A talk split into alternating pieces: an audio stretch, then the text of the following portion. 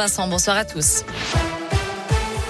Et attention sur les routes avec ces travaux à prévoir sur la 7. Nouveau chantier d'amélioration de la desserte entre Lyon et Saint-Etienne.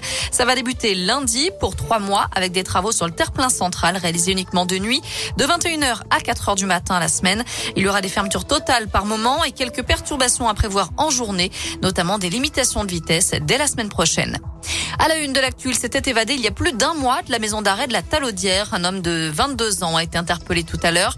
Les enquêteurs stéphanois et lyonnais l'ont intercepté alors qu'il montait dans un train à la gare de Lyon-Pardieu en direction de Paris. Son évasion avait été spectaculaire le 5 février dernier. Il avait profité d'une promenade dans la cour de la prison pour escalader un grillage puis le mur du chemin de ronde à l'aide d'une corde fabriquée avec des draps. Son arrestation s'est faite dans le calme. L'individu sera présenté demain à un juge d'instruction.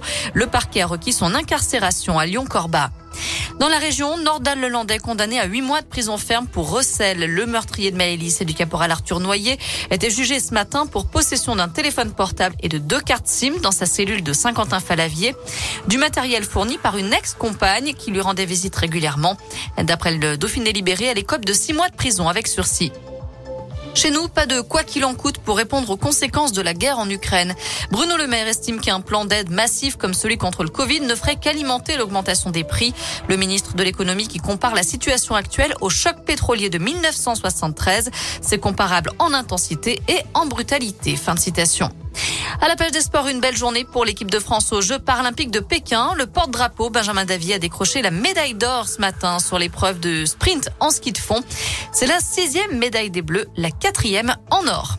On termine avec du foot et un choc ce soir en Ligue des Champions. Le Real Madrid reçoit le PSG. C'est à 21h en huitième de finale retour. Voilà pour l'essentiel de l'actu. Je vous souhaite une excellente soirée.